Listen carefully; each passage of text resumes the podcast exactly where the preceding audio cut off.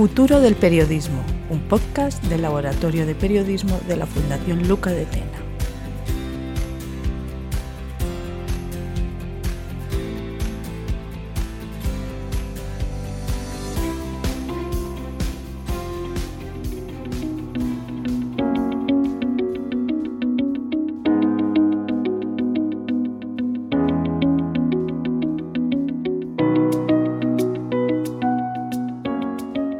Todos y bienvenidos a un nuevo podcast del Laboratorio de Periodismo de la Fundación Luca de Tena.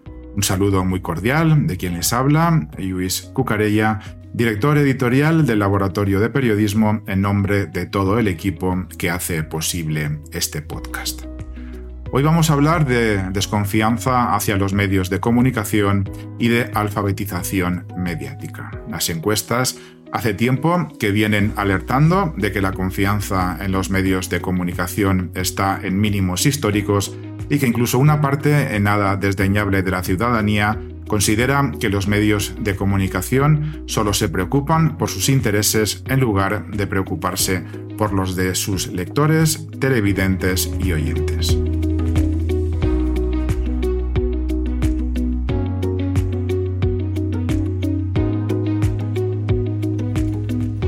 Hablaremos de la desconfianza hacia los medios con Francisco Javier Pérez Latre, profesor titular de periodismo y director académico de posgrados de la Facultad de Comunicación de la Universidad de Navarra.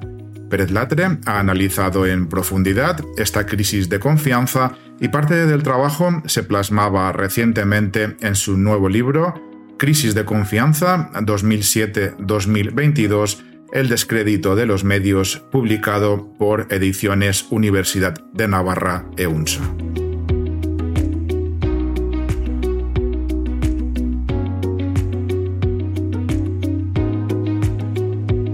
Enseguida estaremos con, ah, con, Francisco Javier eh, Pérez Latre, pero antes vamos a hablar brevemente sobre alfabetización mediática.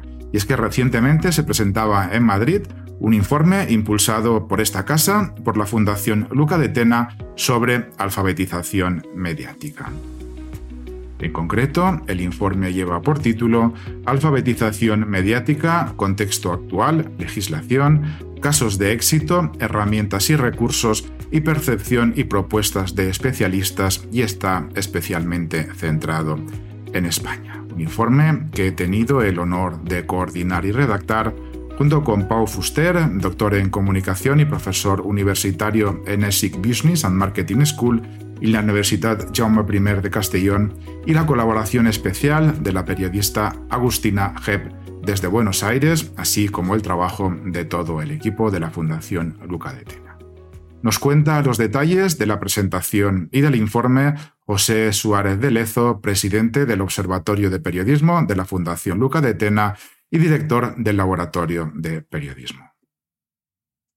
La semana pasada la Fundación Luca Etena presentó en la sede de Meta el informe Alfabetización Mediática en España, un estudio que surge como la primera iniciativa del Observatorio de Periodismo de la Fundación Luca Etena y en el que han participado eh, Iñaki Gabilondo, Ignacio Camacho, Ramón Salaverría, Soledad Luca Etena, Victoria Prego, María Izaguirre, Nemesio Rodríguez, Pepe Cerezo, Lola Baños y, yo mismo, José Suárez de Lezo.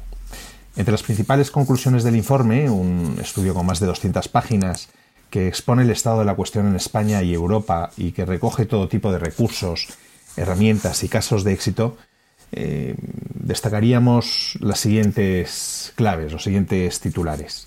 Eh, el 74% de los profesores de primaria y secundaria eh, cree que el alumnado, el alumnado está desinformado. El 60% de los docentes de los colegios de España cree que se ha avanzado poco o nada en la alfabetización eh, mediática en los últimos cinco años.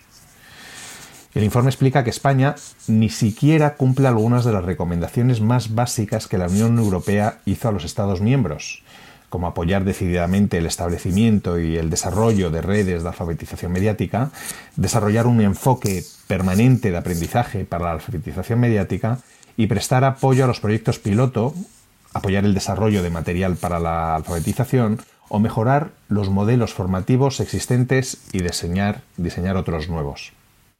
La presentación del informe, que corrió a cargo de Luis Cucarella, contó con la participación de ponentes como la decana de periodismo de la Universidad de Navarra y defensora del lector de ABC, Charo Sálava, el catedrático de periodismo Ramón Salaverría, la viceconsejera de política educativa eh, de la Comunidad de Madrid, Rocío Albert, o la viceconsejera de desarrollo educativo eh, de la Junta de Andalucía, Macarena O'Neill, entre otros eh, ponentes.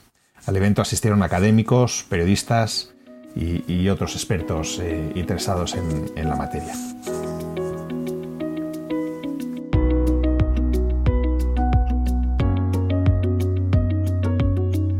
Informe completo y el resumen ejecutivo ya están disponibles para su descarga desde la propia portada del Laboratorio de Periodismo en la dirección laboratoriodeperiodismo.org.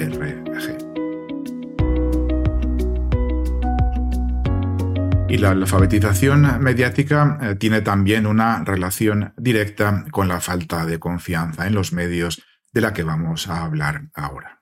Como se señala en el informe, en la medida en que los escolares y la ciudadanía en general conozca mucho mejor el contexto de una noticia, esto es, quién creó el mensaje, cuál es el mensaje que hay detrás de la información, qué significa, qué opiniones y puntos de vista aparecen y cuáles se han omitido, a quién va dirigido y por qué, etc., así como técnicas de comprobación de hechos formales y de contenido, verificación informativa y otros elementos, el lector, oyente o espectador exigirá cada vez una mayor calidad y pluralismo y menos sesgos y polarizaciones en la información y quizá haya menos espacio para los medios que desinforman o se alejan de la misión del periodismo y que contribuyen a esa imagen general que reflejan las encuestas de poca confianza en los medios en estos momentos. De ello, de confianza y desconfianza en los medios de comunicación, hablamos a continuación.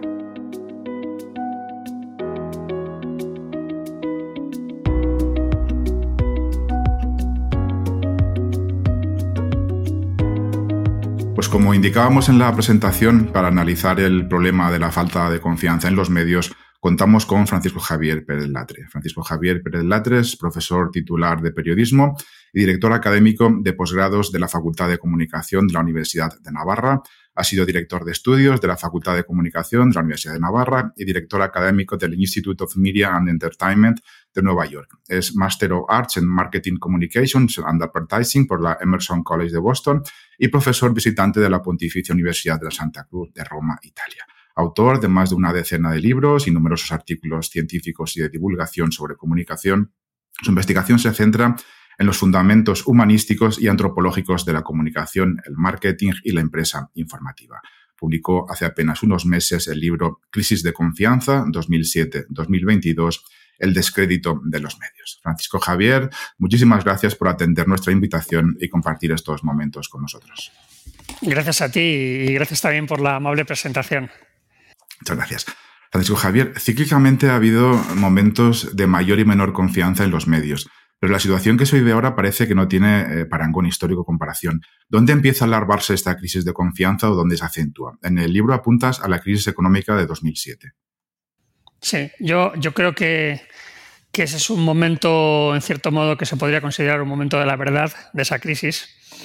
Si bien es verdad que, que hay algunos, algunas semillas previas. De hecho, cuando estudiamos el momento en que se empieza a hablar de confianza y reputación en el conjunto empresarial, vemos que es en torno al año 2000.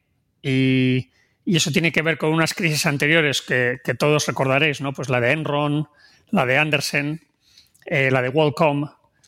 En aquellos años empieza a, sembrarse la semilla de, de, un clima de desconfianza.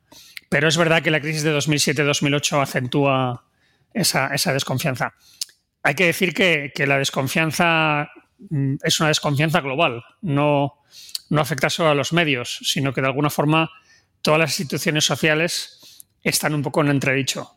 Pero es verdad que en el caso de los medios quizá concurren algunas circunstancias especiales que, hacen que la situación sea, como tú dices ahora, un poquito más preocupante que en otras épocas.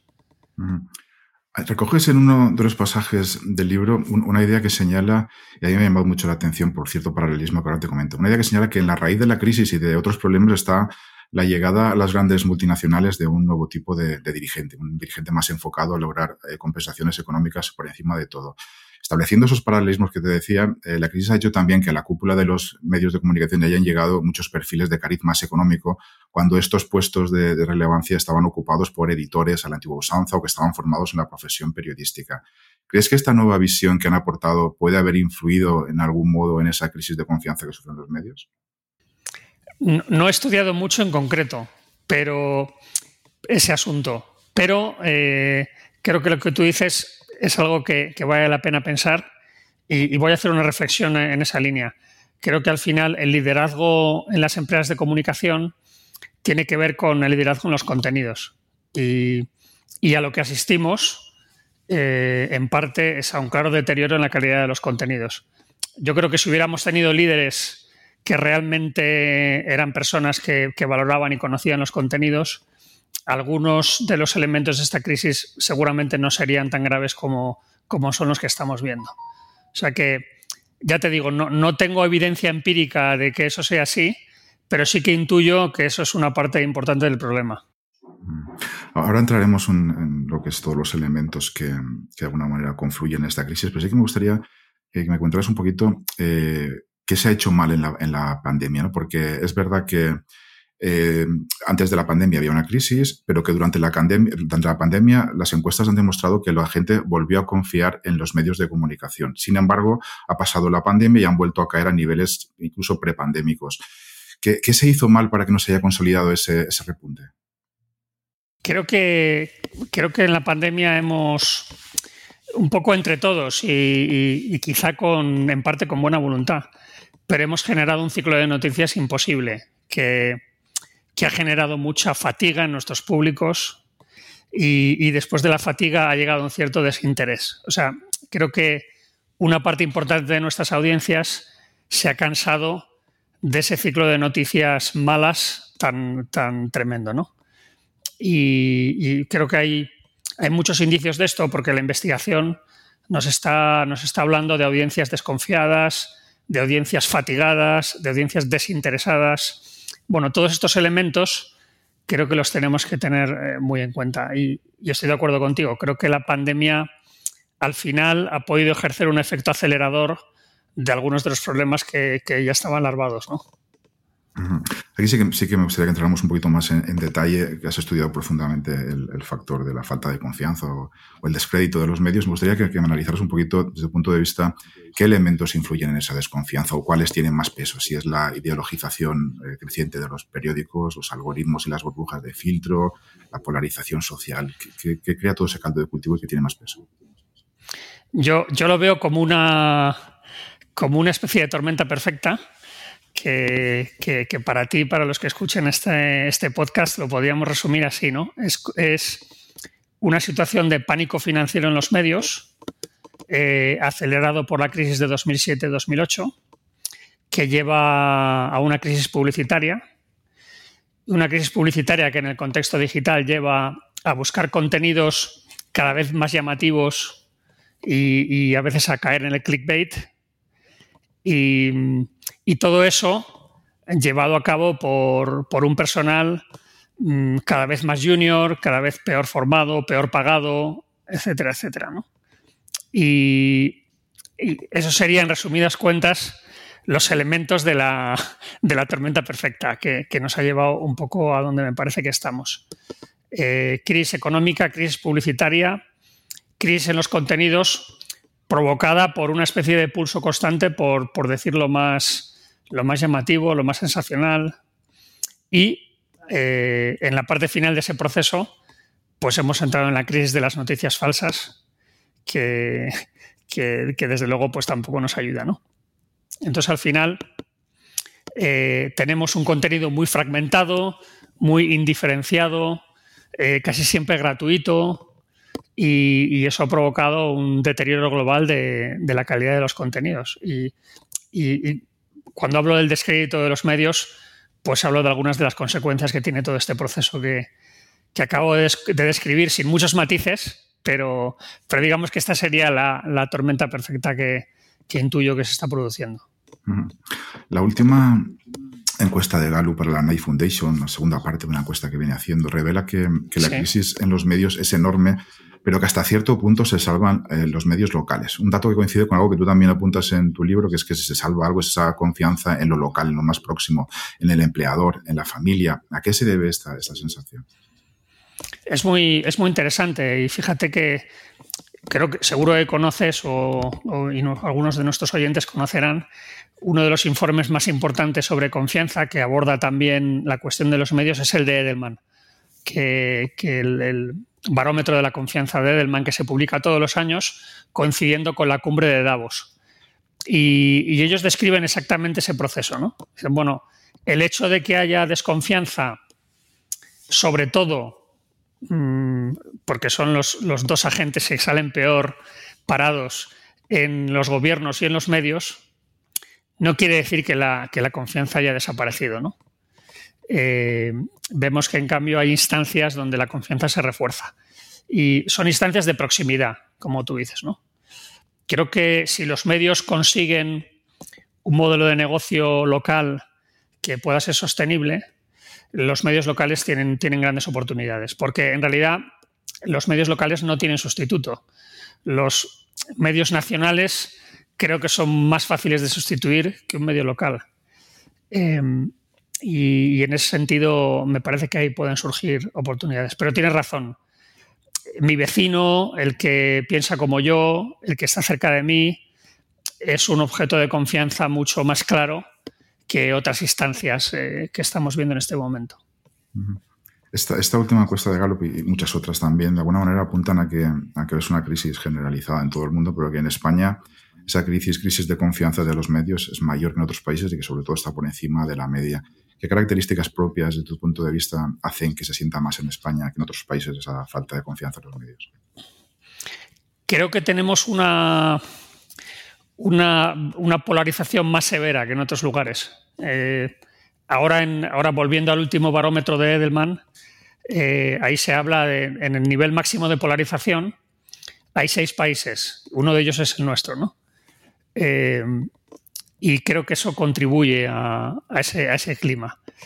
Creo que también contribuye a ese clima eh, un cierto abandono por parte de nuestras empresas de comunicación de la, formación de sus empleados y del crecimiento de sus empleados. Creo que y hay ilustres excepciones, y no quiero hacer un retrato de brocha gorda de los, de los medios españoles en este sentido, pero en líneas generales tenemos unas empresas de comunicación que no apuestan por la formación de sus empleados. Y, claro, ese es un, es un problema porque conseguimos reducir los costes, pero no conseguimos que el talento permanezca en la profesión. Y no conseguimos que el talento dé lo mejor de, sí mismo en la profesión. Y eso es también desde el punto de vista empresarial, me parece a mí, pan para hoy y hambre para mañana. Eh, creo que esas características son quizá un poquito más marcadas en España que en otros países. Más polarización y unas empresas que, no terminan de dar con la tecla que les permita sostener el negocio y, sostener el negocio pasa por hacer creer, crecer a sus empleados en él. Del mismo modo que, que señalaban las encuestas, pues que España es uno de los países que más sufre esta falta de confianza. También, en general, eh, las jóvenes audiencias, los jóvenes, donde, es donde hay más descrédito. ¿Por qué? ¿Por qué no se tienen esta, falta de confianza tan alarmante en los medios sus jóvenes? Bueno, no, les hemos conseguido incorporar a, a, un consumo de noticias más ponderado, más equilibrado. Eh, ellos consumen a través de las redes, pero cuando ves la confianza en los contenidos de las redes, lo que las investigaciones nos cuentan es que confiamos menos en las redes que en ninguna otra fuente. Con lo cual, ellos eh, se han hecho una dieta de redes, pero es una dieta en la que no pueden confiar, eh, o es muy difícil confiar. Entonces es una, situación que, en el caso de los jóvenes es compleja.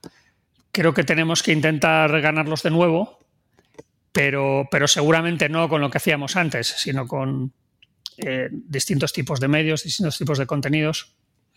Yo creo que estamos viendo desarrollos muy interesantes en el mundo de las newsletters.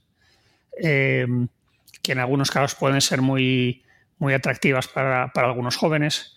Eh, creo que también hay un auge del podcasting que es muy interesante, aunque con un modelo de negocio todavía muy incipiente. Y el audio para nuestros jóvenes eh, es muy importante. Tengo más dudas sobre TikTok porque creo que, que la plataforma genera un tipo de relación con el usuario donde no va a ser fácil transmitir información de calidad. Pero, pero bueno, yo creo que estamos en un momento de experimentación y, en el fondo esto es lo que los medios han sabido hacer siempre, adaptarse a, nuevas tecnologías y a nuevas plataformas. Mm. ¿Qué, qué influencia crees que ha tenido en, en, toda esta crisis de la confianza, el fenómeno del, de las fake news y también el hecho de que de alguna manera se esté separando del propio periodismo o estén perdiendo esa idea de que el periódico tiene que hacer fact-checking y que ha quedado como algo de empresas eh, o asociaciones separadas. Me explico. Sí. ¿Qué, está influyendo eso? ¿Cómo puede influir ese, la desinformación y que cada vez sea algo, el fact-checking sea algo que se separa de los medios?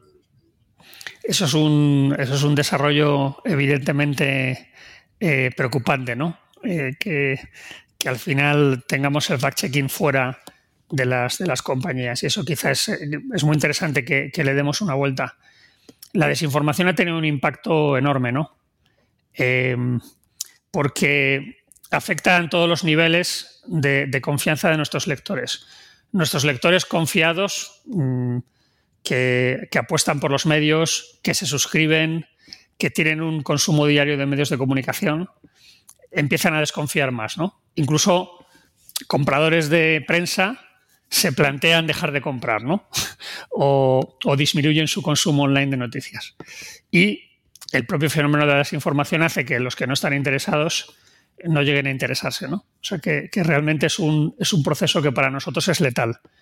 Em, de todos modos, es bueno que, que hay una cierta reacción que creo que es justo decir que ha venido desde Bruselas. Mm, realmente ha sido la Comisión Europea la que desde hace ya algunos años, eh, incluso ya antes de la pandemia, ha empezado a detectar la magnitud del problema y, ha puesto en marcha sus, herramientas, que son muchas para, mejorar un poco la situación. Em, pero sí, yo creo que, la desinformación nos afecta tanto a todos los niveles que, es realmente una llamada de atención para todo el sector. Y creo que el sector tiene también un problema y es que está muy dividido en, familias, en ideologías y le cuesta mucho trabajar conjuntamente. Y creo que necesitamos mucho más trabajo conjunto eh, y mucho más liderazgo por parte de las empresas del sector eh, en este asunto. Y, y, además yendo juntas, o sea, no, no, no cada una por su cuenta. Cuando se profundiza un poquito en, las causas de, esta crisis de confianza, eh, surge siempre la, respuesta de que uno no confía en los medios, pero no confía en los medios que leen los demás. Sí que confía en el medio que lee uno propio, ¿no? Es lo que se llama el efecto tercera persona. ¿Puedes explicar cómo se entiende esto para la gente que, somos neófitos en este tema? Muy, muy, interesante. Mira, está muy bien contado. Eh, por citar otra, yo creo que hay tres fuentes para los que quieran familiarizarse en estas cosas. Has citado la, encuesta de, Gallup de la Knight Foundation, que es muy interesante. Eh, hemos hablado un poco del barómetro de Edelman, que también es una fuente que no es solo sobre los medios, pero que tiene una parte dedicada a los medios. Luego está el, el de la Comisión Europea, que también está dando todos los años datos sobre confianza en los medios, que son que tienen mucho interés, además con la, con la comparación internacional que siempre arroja tanta luz. Y, por supuesto, el Digital News Report, que, publica Oxford University. En España la encuesta la, dirige la Universidad de Navarra. Eh, es, es, una encuesta también multinacional, muy valiosa. Y ellos han desarrollado mucho esta idea del efecto tercera persona. Eh, yo confío en lo que leo, pero no confío en lo que leen los demás. Eh, bueno, es un, es un efecto de la fragmentación de nuestro mercado. Eh. O sea, tenemos una información muy fragmentada y muy dispersa. Y en muchos ámbitos preocupa eso que se llaman las, las cámaras de eco, o lo que Eli Parisier en su libro llamaba la burbuja de filtros o el filter bubble, de, que él. ¿no? Al final, estamos en un. nos estamos metiendo en una especie de burbuja con gente que piensa como nosotros y, vemos la realidad de esa manera. Y creo que esto conecta bien con un problema social más amplio, y es que nos cuesta trabajar juntos, nos cuesta construir una casa común, nos cuesta eh, nuestra identidad, dice el barómetro de Delman, creo que lo dicen muy bien, nuestra identidad se está convirtiendo en ideología. Y al final eso nos lleva a no colaborar con personas que piensan diferente a nosotros. Bueno, creo que el problema de ese panorama de medios es ese, ¿no? Que, nos lleva a, no prestar atención a lo que dicen voces que quizá no, no cuadran tanta con la nuestra, ¿no? Y, y creo que un buen consumidor de información, un buen consumidor de medios, es una persona que sabe levantar la cabeza y, ver las cosas buenas que hacen eh, medios de comunicación que quizá no son los que a lo mejor ella o él leerían habitualmente, ¿no?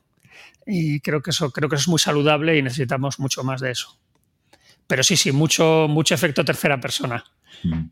Javier, en muchos medios se han subido, por una expresión conocida, se han subido el carro de lo que son eh, indicadores, indicadores de confianza que algunas empresas avalan o que algunas ONGs avalan, eh, pues que, bueno, que de alguna manera eh, certifican que están cumpliendo una serie de protocolos en pro de la de recuperar confianza en los medios. ¿Qué, ¿Qué, opinión te merecen estos indicadores y si has observado realmente que se estén siguiendo o es una pose? Creo, que hay un movimiento incipiente en esa línea que, es interesante, ¿no? y porque hasta donde yo sé, algunos medios de comunicación eh, grandes, de algunas de las grandes compañías, se están sentando para hablar de estas cosas. Eh, me refiero a los Prisas, los Pocento, los Eneo, los A3 Media, etcétera. Eh, creo que eso está empezando a pasar. piensa también que, y seguro que nuestros oyentes también lo tienen en mente, el nivel de si aplicamos criterios ESG a los medios de comunicación, veríamos que en lo que se refiere a buen gobierno, eh, no hemos estado hasta ahora en el nivel de otros sectores. Eh, no, somos un sector particularmente transparente y no somos un sector donde hay unos consejos asesores externos que ofrezcan información y valoración de calidad o que sea muy respetada. Y, bueno, creo que en esa línea tenemos que seguir trabajando, porque, porque hay mucho trabajo que hacer. Si no tenemos una buena gobernanza corporativa, mm, por ahí tenemos otro problema potencial para la confianza. Hay una, en alguna de esas encuestas también es una percepción, que no ya que manifiestan los, lectores o los usuarios que no confían en los medios, sino que una parte importante eh, dice abiertamente que consideran que los medios quieren engañar ¿Tiene esto que ver con que se haya perdido de alguna manera eh, eh, la función básica o la identidad de los medios, de que se ha olvidado que los medios se deben a, crear informaciones objetivas y que todo eso se ha diluido, se percibe de esta manera en los lectores? Sí, yo, creo que, es muy claro. Me parece que tenemos un, tenemos un contexto en los medios muy, muy poco matizado, eh, incluso los medios de calidad, mm, y creo que esto en parte puede ser también efecto de, todo el desarrollo de Internet y de toda la digitalización de los contenidos, eh, tienen unos titulares que son muy gritones, que son muy, a veces muy faltones. Y, eso mm, está generando muchos problemas, eh, porque incluso los medios de calidad no están asumiendo esas pautas de calidad, de hacer una información por supuesto, siempre con un punto de vista, pero que no, que no menosprecie al otro, que no suponga una condena sin matices del otro, etcétera, etcétera. ¿no? Creo, creo que ahí tenemos mucho, mucho margen que, mejorar. Y, ya te digo, en, medios de toda tendencia, ¿eh? no, no, es una cosa que sea exclusiva de una tendencia o de otra. Hablabas antes de, que las malas condiciones de trabajo influyen mucho en, o quizá influyan mucho en esta crisis. Hablando de, formación, eh, tanto desde el punto de vista de los medios, lo que, lo, que forman a los medios, como desde el punto de vista de las universidades las facultades de periodismo, ¿qué se puede hacer para eh, formar a los periodistas y que en aras a recuperar esa confianza? ¿Qué, elementos concretos se pueden introducir tanto en la parte curricular como en el día a día de los periódicos? Sí, tenemos, tenemos que hacer mucho más eh, en las universidades también. Porque fíjate que el hecho de que haya habido más oportunidades universitarias que nunca para los profesionales no se ha traducido en una mejora de sus, de sus condiciones, como sí ocurre en otras profesiones. Eh, por ejemplo, en otras profesiones es muy habitual hacer másteres habilitantes, pero en la nuestra no. Y tenemos unos alumnos que salen al mercado laboral con un solo grado, mientras que muchos de sus colegas de otros grados salen con un doble grado y a lo mejor con un máster. Entonces tenemos, tenemos una, formación peor. Yo, yo también creo que, tenemos que conseguir que nuestros estudiantes tengan una mejor formación en gestión. Tenemos que ser capaces de, de ayudarles a emprender, ayudarles a innovar y, y que no estén solamente pensando en unas organizaciones de comunicación tradicionales que ya no tienen capacidad de absorber todos los, todos los estudiantes que, estamos lanzando al mercado laboral. Entonces yo creo que, ahí también el papel de, de, las, de las universidades es muy importante. En el lado de los medios, bueno, ya, ya sabemos, tanto tú como nuestros oyentes, que muchos medios tienen sus propios másters que les dan la oportunidad a veces desafortunadamente, de subcontratar gente eh, que, a los que de alguna forma utilizan como becarios y luego a lo mejor eh, no continúan en la compañía mm, eh, muy poco tiempo después, porque siempre va a haber esa renovación de gente que va a estar dispuesta a hacer, esos másters. Entonces, creo que el camino de la formación no es ese, sino de dotar a nuestros estudiantes con las posibilidades necesarias para, para mejorar el, su, desarrollo profesional. Y creo que es muy claro lo que hemos visto. ¿no? Hemos visto un deterioro en los contenidos que muchos de nuestros colegas nos decían, eh, mira, es que ahora mismo en mi redacción tenemos a la gente más junior que hemos tenido nunca, haciendo una gran parte de los contenidos. Eh, entonces, bueno, pues claro, eso tenemos que trabajar juntos juniors y seniors, ¿no? Y, todos sabemos muy bien lo importante que es que en un medio de comunicación haya, haya voces senior importantes y respetadas, ¿no? Entonces, bueno, creo que tenemos que equilibrar todo eso y, he tratado algunos elementos, pero creo que, podríamos seguir. Creo que, que, el papel de la formación es, en esto es trascendental. Mm. Ahora que todo, todo se puede medir en Internet, los periódicos pues miden usuarios únicos, páginas vistas, tiempo de permanencia en la página, etcétera, etcétera. Eh, ¿Cómo se puede medir eh, la confianza en el día a día de un periódico? Has profundizado un poco en este dato porque incluso en el libro hablas de que se, hablaba hasta ahora de que el engagement quizás sería una de las soluciones, pero tú sin embargo dices que el engagement no es tampoco un indicador válido, ¿no? ¿Cómo se puede medir que aparte de las encuestas externas, un periódico cómo puede decir en su día a día estoy mejorando? ¿Cómo puede notarlo? Sí. Bueno, yo creo que, que, yo creo que hemos empezado un camino que es muy importante, que es el camino de la suscripción. Eh, vamos, a, vamos a tener más abonados y creo que, eso es muy importante, mm, porque al final un servicio es de calidad cuando estamos dispuestos a pagar por él. Y el drama que hemos vivido de una información absolutamente gratuita e indiferenciada, pues, pues era algo que no, que no debía seguir así. Y creo que vamos viendo la luz al final de ese túnel, eh, con, datos que todavía son datos mejorables, pero que desde luego son datos prometedores. Entonces, yo creo que la apuesta por la suscripción es muy importante.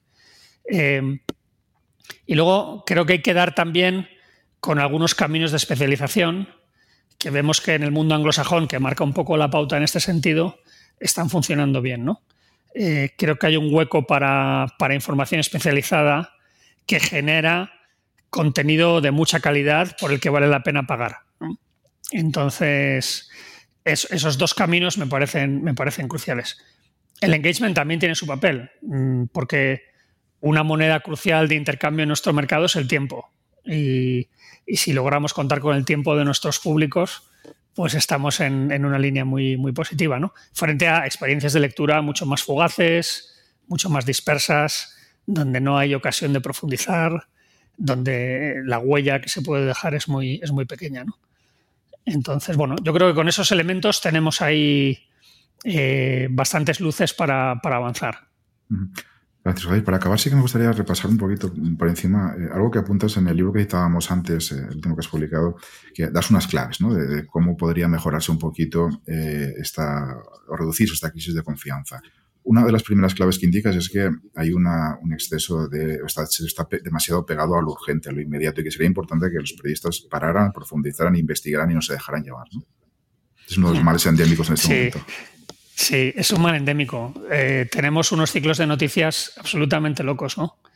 Y, bueno, pues lo, vivimos, por ejemplo, ¿te acuerdas durante la presidencia de Trump, donde, donde nos despertábamos a las 7 de la mañana con un tuit del, del, presidente de los Estados Unidos que condicionaba los mercados absolutamente y que provocaba un ciclo que a lo mejor a las 3 horas había terminado? O sea, no estamos hablando de un día para otro, sino que estamos hablando de una hora para otra. Entonces, yo sí que creo que una parte de la solución tiene que ver con, ser capaces de, trabajar con más tiempo. Eh, siempre el tiempo ha sido escaso en nuestra profesión, pero tenemos que ser capaces de, de crear un entorno donde nuestros profesionales pueden investigar, pueden reflexionar, pueden disponer de las fuentes necesarias, pueden contrastar. O sea, la, famosa, frase de, Kovacs y Rosenstiel en, Los elementos del periodismo, que es un libro tan, interesante, ¿no? Ellos dicen, bueno, el periodismo es una disciplina de verificación.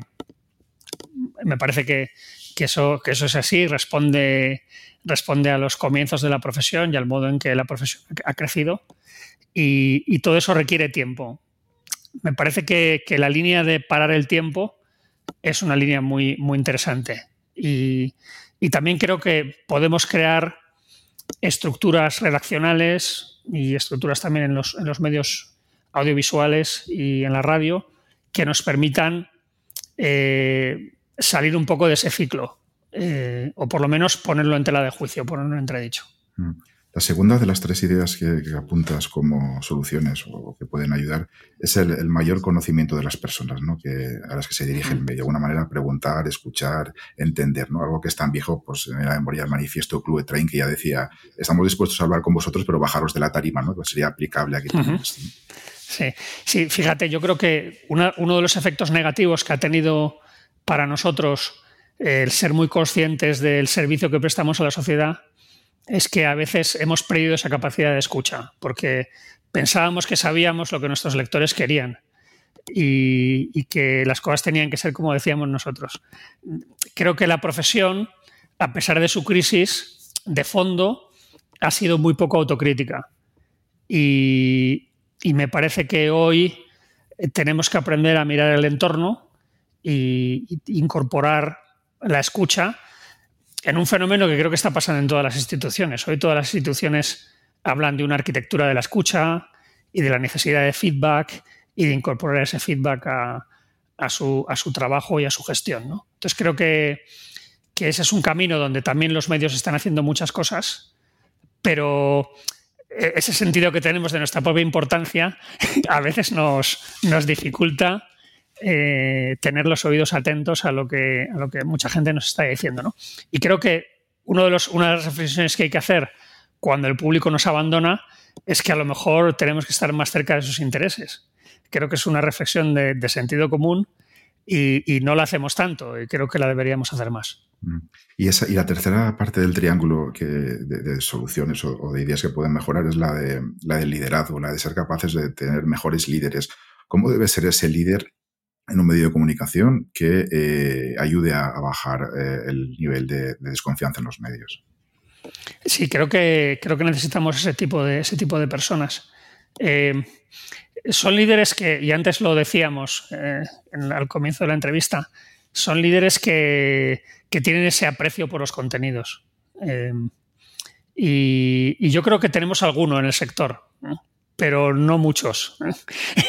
Cuanto más cuanto más cercano a los contenidos, mejor. Cuanto más corporativo, eh, procedente de Procter Gamble o de Henkel, peor, ¿no? Y por decirlo así mal y pronto, ¿no?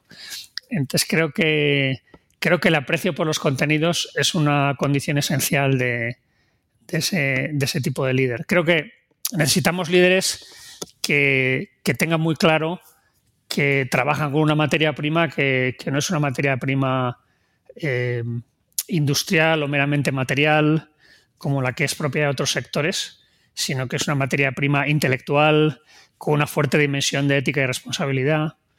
Y, bueno, pues eso creo que, es lo que va a llevar a las empresas a, mejorar. ¿no? Y por ejemplo, a lo mejor estoy pensando, por, decir algo que puede interesar, en este momento, eh, a lo mejor se asoma en este momento un nuevo liderazgo en Mediaset, ¿no?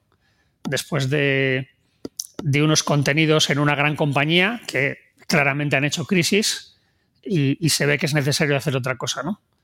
Bueno, pues el, nuevo liderazgo de Mediaset tendrá que ser alguien que realmente ame la televisión, pero que se dé cuenta también de, la fuerza que tiene en la conversación pública una cadena de televisión ¿no? y, los efectos que puede tener.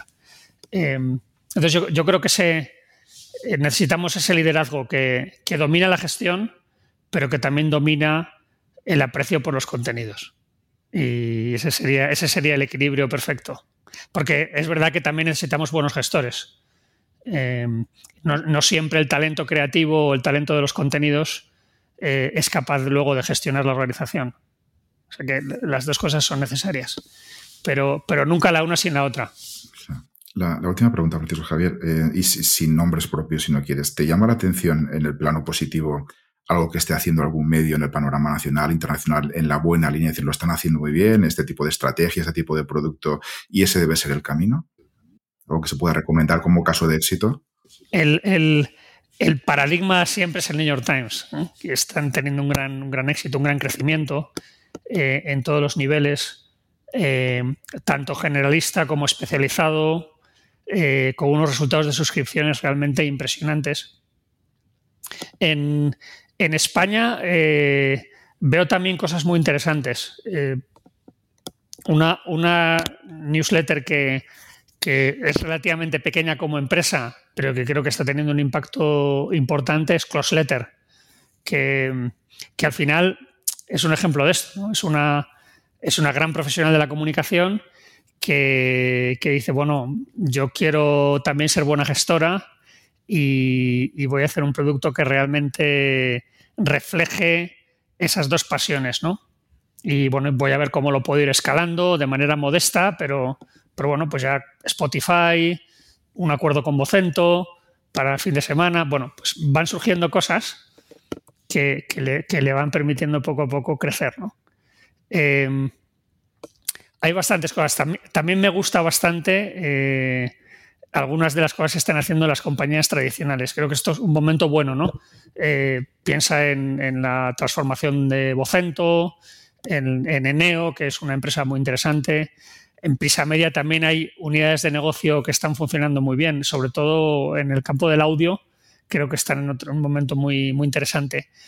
O sea que veo que hay distintas, a lo mejor no es la gran empresa, pero sí algunas unidades dentro de las empresas están generando movimientos muy, muy interesantes. Y, creo que es un momento bueno, pero también un momento difícil, ¿no? porque no, no, disponemos de todos los fondos que a lo mejor necesitaríamos para, para cometer algunas de esas transformaciones.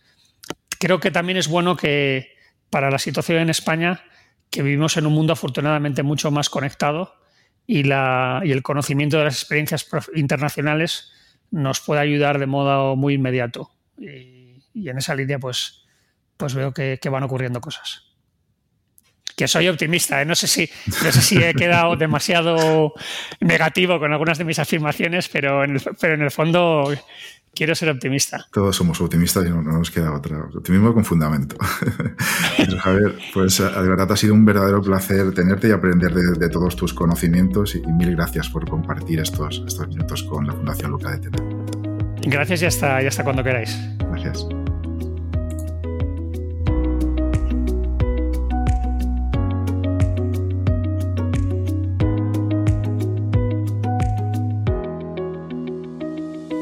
Y hasta aquí esta nueva edición del podcast Futuro del Periodismo del Laboratorio de Periodismo de la Fundación Luca de Tena. Como siempre, ha sido un placer, un saludo muy cordial y nos escuchamos en unas semanas.